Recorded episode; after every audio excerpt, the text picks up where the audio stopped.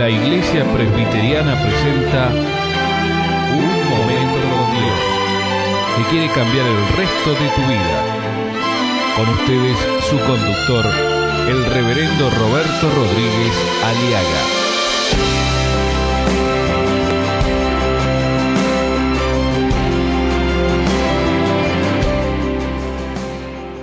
Abatido, desmoronado, deprimido, humillado, melancólico, triste. ¿Cuál es su situación en este momento? Hay muchas maneras, mi amigo, de darle vueltas a las dificultades, a los problemas en nuestra vida en vez de enfrentarlos.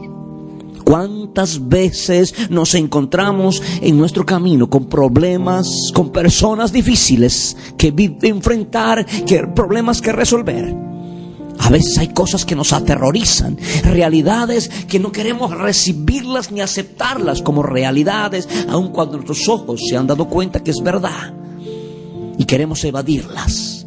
Y queremos a la vez tratar de evitar en lo posible de confrontarlos.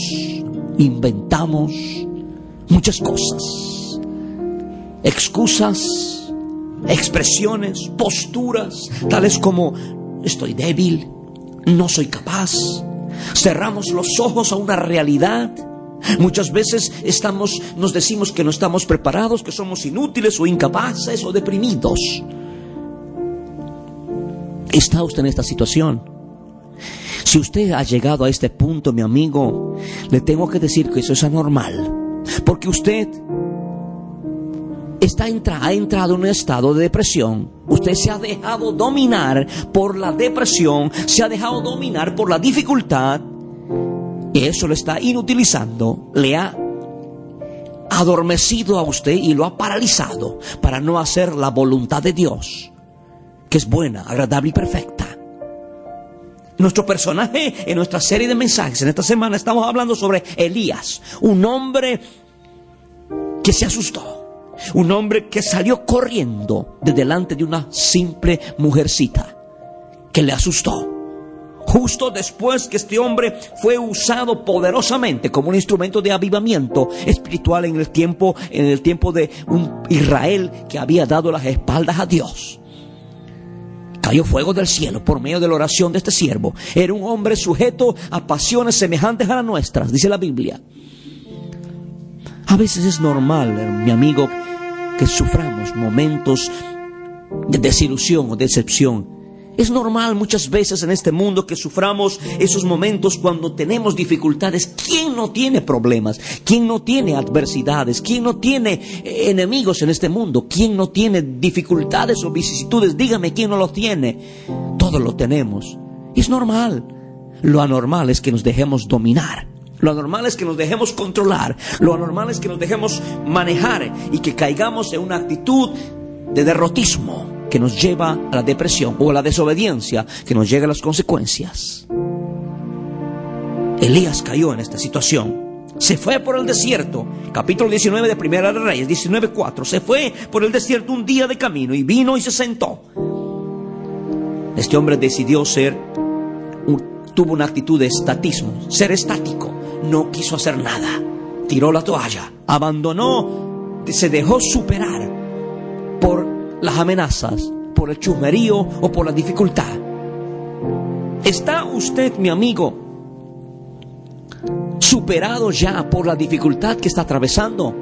¿Está usted superado por la adversidad que le ha enfrentado vivir o resolver en este momento? Usted necesita palabra de vida. Usted necesita un Salvador, que es Jesucristo el Señor. En Él está la fuerza, en Él está el poder. No se turbe vuestro corazón.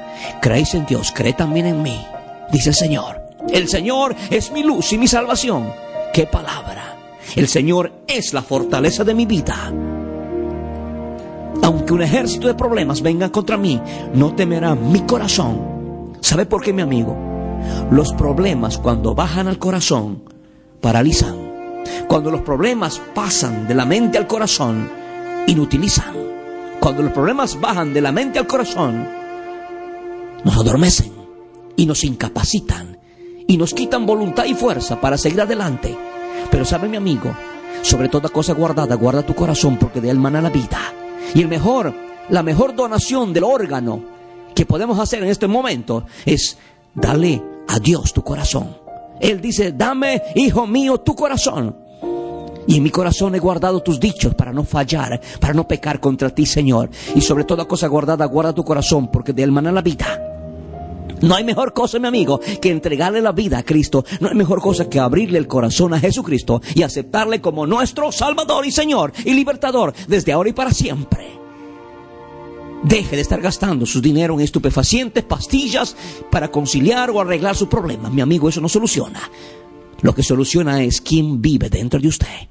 ¿Sabe por qué? Mayor es el que está en nosotros. Si usted acepta a Cristo como Salvador, usted recibirá el Espíritu Santo. Y Él es mayor que los problemas que puedan estar aquí o más allá de mi vida. Porque con Cristo haremos proezas. Y con Cristo asaltaremos muros. Y con Cristo somos más que vencedores, mi amigo. Esto es una verdad absoluta. Por eso se la predico, por eso se la digo y se la anuncio con toda la convicción de que en Cristo somos más que vencedores. Nunca tomes decisiones. No tomes decisiones, no tomes acciones cuando estás cansada. Cuando estás deprimida. O cuando estás abatido, desmoronado o desmoralizado, o humillado o aplanado o triste, o lúgubre o pesimista, le recomiendo no tomar decisiones. Es mejor tomar la decisión de entregarse su vida a Cristo. Es mejor venir a la presencia de Dios es mejor humillarnos delante de Dios. Es mejor decirle, Señor, no sé qué hacer. No sé cómo hacer. Lo único que sé y que puedo hacer es echarme en tus brazos, Señor. Venid a mí, dice el Señor, todos los que estáis trabajados y cargados, y yo os haré descansar. Mi amigo, nunca tomes decisiones. Si estás enfermo, si estás resentida o amargada o triste o melancólica o deprimida, no tomes decisiones. Muchas veces es fácil acumular cansancios, agotamientos, cuando todos los días seguimos dando y sirviendo y dando y no esperamos o no vemos nada. Es normal que a veces nos, caigamos en el abatimiento, pero no nos dejemos dominar por ella. ¿Está usted enojado, triste? ¿Está usted deprimido? No tomes decisiones. Mejor quédate donde estás ahí y escucha lo que te voy a decir. Es mejor humillarse. Es mejor de una vez por todas decirle, Señor, inútilmente he luchado, vanamente he hecho todo esfuerzo para arreglar este problema, pero estoy convencido, convencido de que yo no puedo arreglar esto, mas vengo a ti. Vengo a ti tal como estoy, Señor. Vengo a ti porque sé que tú me invitas a venir a tu presencia. Señor, yo vengo cargado, cargada, abatido o abatida deprimido o melancólica o triste o desmoralizada o desmoronada. Vengo a ti, Señor. Te entrego mi vida. Señor, dame tu fuerza. Dame tu fuerza. Dame tu fortaleza. Hubiera yo desmayado si no creyese que veré la bondad de Jehová en la tierra de los vivientes. Sí, esfuérzate y aliéntese tu corazón.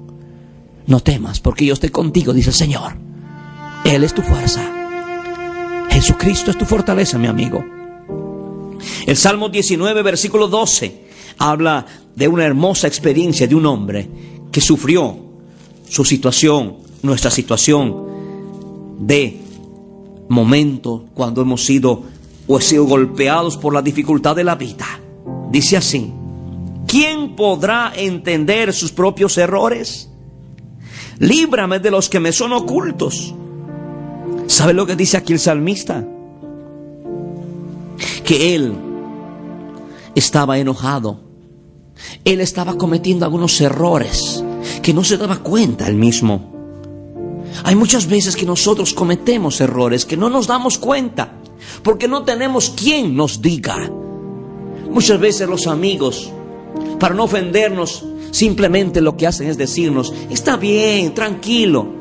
Pero de vez en cuando viene, nos viene bien que alguien nos diga la verdad. Mi amigo, muchas cosas estamos sufriendo por nuestros errores. Tal vez no le guste lo que le estoy diciendo, no busque culpables en su situación. No busque a quién echarle la culpa. ¿Qué le parece si usted se examina en este momento y se póngase la mano en el corazón y reconozca en qué ha sido usted parte de culpa del problema o de la dificultad en que usted está atravesando o de la frustración en que está viviendo o la desilusión en que está experimentando? El que siembra mal cosecha mal. Sembró usted en la carne, por eso está cosechando a una enfermedad incurable, a una dificultad. No le eche la culpa a Dios, ni al otro, ni al fulano, ni a Mengano. ¿Por qué no se hace un autoexamen? Señor, ¿quién podrá entender sus propios errores? Líbrame de los que me son ocultos. Mi amigo, hemos pecado, hemos fallado, fallamos en una y otra manera, consciente o inconsciente, mente. Pero en este momento, lo bueno es reconocerlo y pedirle perdón. Si confesamos nuestros pecados, Dios es fiel y justo para perdonarnos y limpiarnos de toda maldad. ¿Por qué no le dice al Señor, Señor, perdóname? Estoy sufriendo por mi culpa. Reconozco que yo he fallado. Te pido perdón, Jesús, límpiame con tu sangre y te pido que tu sangre preciosa me borre y haz de mí una nueva persona. Te acepto como mi Salvador y como el Señor de mi vida y quita de mí mi abatimiento, mi angustia, mi dolor y mi depresión y cambia, Señor Jesús, cambia mi lamento en baile, desde ahora y para siempre. Amén. Escuchar nuestros programas ingresando a www.unmomentocondios.com.